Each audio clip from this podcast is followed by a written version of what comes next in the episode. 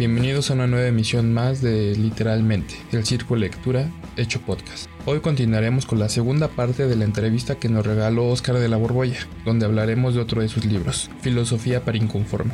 Cuando hablamos de Oscar de la Borbolla, en un programa pasado, es filósofo y varios de sus libros tienen como tema central la filosofía, pero no esa filosofía académica e indigerible que nos enseñan en las escuelas, que nos han mal acostumbrado a no leer algún libro que tenga la palabra filosofía escrita en su título.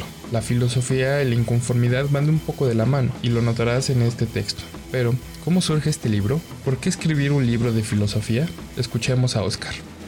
Ese libro fue un libro muy extraño. En esos años ya yo tenía varios libros publicados en Planeta y en Mortis, que te digo que era la misma, la misma cosa. Y el editor de Planeta me llamó y me hizo una propuesta interesante.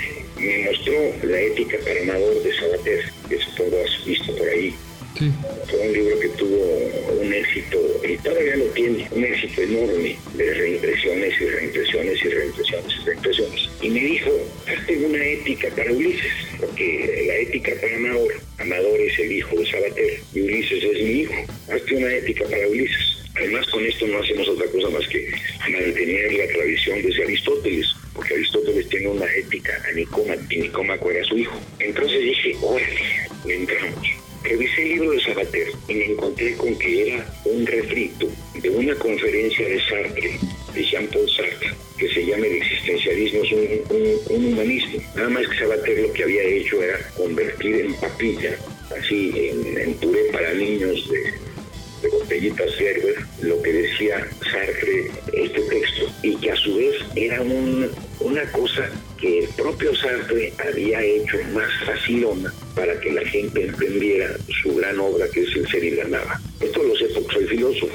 Entonces me pareció por ese lado pues, un, fraude. Y luego, cuando empecé a leer La ética para Amador, me di cuenta que estaba hecha para un público de clase media europea. En algún momento le dice, Amador, acuerda, acuérdate cuando estábamos en la piscina de Torremolinos. Torremolinos es el, es el lugar de recreo más caro de Cancún, allá en España, está en el Mediterráneo. Entonces estaba hablando, responsabilízate, niño.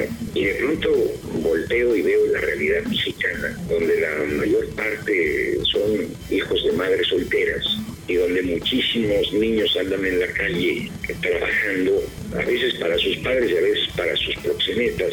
Y si algo eh, no tiene el mexicano es esa irresponsabilidad burguesa del niño bonito europeo. Entonces decidí escribir un libro tuviera como interlocutor a la gente jodida de México. Jodida por la religión, jodida por los políticos, jodida por todos lados. Y me pareció que una manera de escarmentarlos era hablarles de la forma más cruda.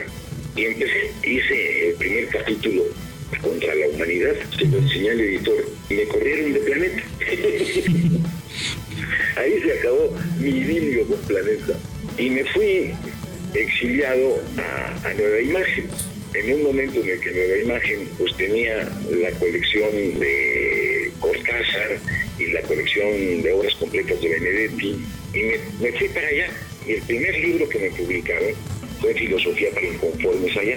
Ahora, ese libro está hecho de una manera miscelánica muy rara, porque se me cruzó por la cabeza también que actualmente, ya desde entonces estábamos en plena posmodernidad, y la posmodernidad lo que rompe es la estructura, el centro, la unidad y todo lo presenta en forma descuartizada.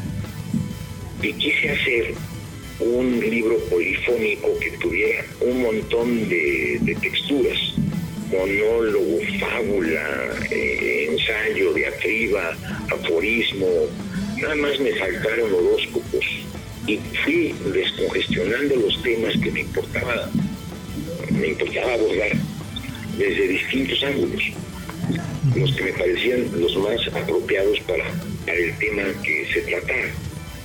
Había que hablar de la muerte, porque hay que hablar de la muerte para que la gente ponga los pies en el piso y se tome más en serio y asuma su vida y decida su vida. Entonces empezó una muerte terrible, descargada, que no es la muerte de las calaveritas mexicanas, porque ese mito nos ha hecho un daño espantoso. Nos ha vuelto unos valentones idiotas que eh, si me han de matar mañana, que me maten de una vez. Esa es una falta de, claridad mental, porque nos hemos vuelto muy valientes por no entender lo que significa el prodigio de la vida. Y la vida no vale nada. ¿eh? Esta idiotez mexicana que de veras nos tiene hundidos como pueblo, pues traté de meterles un escarmiento, hablando no de la muerte como calaverita de azúcar, sino de una muerte perversa, maldita, superior incluso a Dios.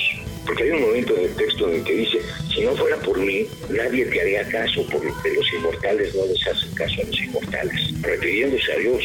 ¿Y tú crees que siendo tan poderosa soy la eh, ama de llaves de, Dios? No, yo soy el único Dios que existe. Eh, la muerte convertida en la todopoderosa, una muerte terrible, eh, una muerte fascista, horrible, Nunca he tenido un personaje más cruel que este, y además hablando de una forma toez, recorriendo los laberintos del dolor de los demás, porque hay momentos en los que nueve cosas que a todos nos han pasado y es cuando tenemos una conciencia clara de lo que es la muerte, cuando se nos ha muerto alguien, alguien a quien queremos. Entonces, la maldita se regodea diciéndole al, lector, mira, yo soy esta, bien que me... Es, es una bofeta terrible es, ese monólogo. Al ser Oscar un filósofo, logra ver el crecimiento de lo que hoy llamamos sociedad moderna. Podremos notar una lucidez en el texto, ya que nos habla de una realidad tangible y actual. Te doy un ejemplo. En uno de los capítulos del libro habla sobre reducir los cuatro jinetes del apocalipsis a tres, siendo uno de ellos el de la Internet, y explica cómo se virtualizará todo. ¿Te suena familiar? Claro, es justo lo que estamos viviendo por la pandemia. Otra parte interesante del libro y de la cual me llamó mucho la atención es el monólogo de la muerte, que de una manera realista y sin pelos en la lengua nos hace volver a plantearnos las, máximas mexicanas sobre esta. La vida no vale nada. Si me he de morir mañana, que me maten de una vez. Cano le ha dejado de perder el respeto a la única verdad que tenemos, lo único asegurado, y esto impulsó a Oscar de la Borbolla a escribir sobre la muerte, claro, sin olvidar ese humor ácido que lo identifica. Alguna vez me ha servido para eh, suspender una mesa redonda. Me invitaron en el claustro de Juana, en la Universidad del Claustro de Juana, que cuento esta anécdota que es simpática, en los días de muertos, a una mesa redonda de filósofos con el tema de la muerte. Entonces, éramos cinco a la mesa, a mí me tocaba en el tercer lugar. Empezó el primero, leyó su conserga, teníamos a un lado, no sé si conoces esa universidad, la, eh, pues la tumba de Sor Juan Inés de la Cruz, y detrás de nosotros había un altar de muertos, con unos muchachos que hacen unas cosas muy bonitas ahí, uno de esos altares así todos típicos, la tumba de Sor Juana, sale un filósofo, dice su rollo, sale el otro, dice su rollo, y entro yo y leo el monólogo de la muerte. Bueno,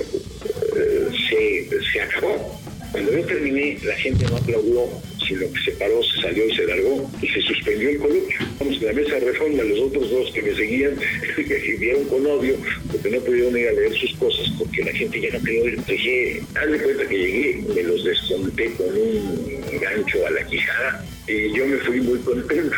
Ha sido de los momentos así gloriosos en los que por fin consigo que las palabras dejen de ser palillos de dientes con los que todos estamos jugueteando. Pronto digan lo que dicen y la gente se simba y se descomponga. Ese, monólogo de la muerte le tengo aprecio. Lo han montado un montón de veces en obrita de teatro. Alguna vez, y esto no es mentira, lo tengo, tengo la placa que le dan a los participantes en las obras de teatro cuando llegan a un determinado número de representaciones. Tengo la placa en donde una vez tuve como patrocinador al Panteón Jardines del Recuerdo. El productor se puso muy hábil, convenció a los de Jardines del Recuerdo que pusieran en la puerta de salida del teatro a un agente de ventas de criptas. Entonces nos pagó la producción, la escenografía, el vestuario y unas porquerías ahí a condición de que el nombre de ellos figurara y que pudieran sobre todo vender criptas o tumbas o lápidas o lo que fuera. o sea que ese es un texto muy, muy efectivo. Es un texto que te mueve todo. Sobre todo esa ideología mexicana de la muerte, como, como justamente lo decía, que ya cuando lo piensa uno detenidamente, pues sí es bastante tonto. Pues no tonto, pero sí... Es que la muerte sí va en serio y la tenemos tan desdibujada que somos absolutamente irresponsables por culpa de eso. Nos emborrachamos y no nos importa nada. No, no, no, no medimos consecuencias, no tenemos capacidad prospectiva, no anticipamos, nos sentimos absolutamente eternos. Eh, somos, somos justamente por esto. Filosofía para Inconformes es un libro con una perspectiva nueva e interesante. Le he decidido dar dos clasificaciones al libro. La primera es la clásica del libro metrero, pues no solo su forma y tamaño le favorece, sino que es ideal para el transporte, pues si te interrumpen o te tienes que bajar, puedes seguir reflexionando sobre la lectura. Todas te dejarán pensando en algo. Por ello es una buena lectura para el caos del transporte público. La segunda clasificación es la de libro libre. Me refiero a que es un libro ideal para regalar, dejar en la banca de algún parque o en la mesa de un café o restaurante, pues así lo podrán disfrutar más personas. No es un libro que deba ser encadenado a un librero o encerrado en un cajón, debe ser compartido como una chela bien fría. Su portada nos muestra un par de clavos, uno es recto y plateado y el otro rojo y chueco. Terminando el libro, cuéntame con cuál de los dos te identificas. Su precio es variable, pues lleva tiempo ya en venta, así que lo puedes encontrar en una librería de usados o comprarlo nuevo. Como sea que lo consigas, te saldrá en menos de 150 pesos en físico. Unas dos comidas corridas con todo y un cigarro cada una al terminar. Bueno, es todo por mi parte. Si te gustó el podcast y conoces a alguien que le interese, compártelo y, y, ayúdanos a hacer más grande el círculo de lectura. Recuerda que puedes mandar tus comentarios y sugerencias a nuestras redes sociales, Facebook y Twitter. Los enlaces estarán en la descripción. Nos escuchamos el siguiente martes, no te lo pierdas, pues tendremos un invitado muy especial. Te ha hablado Hatch, hasta la próxima.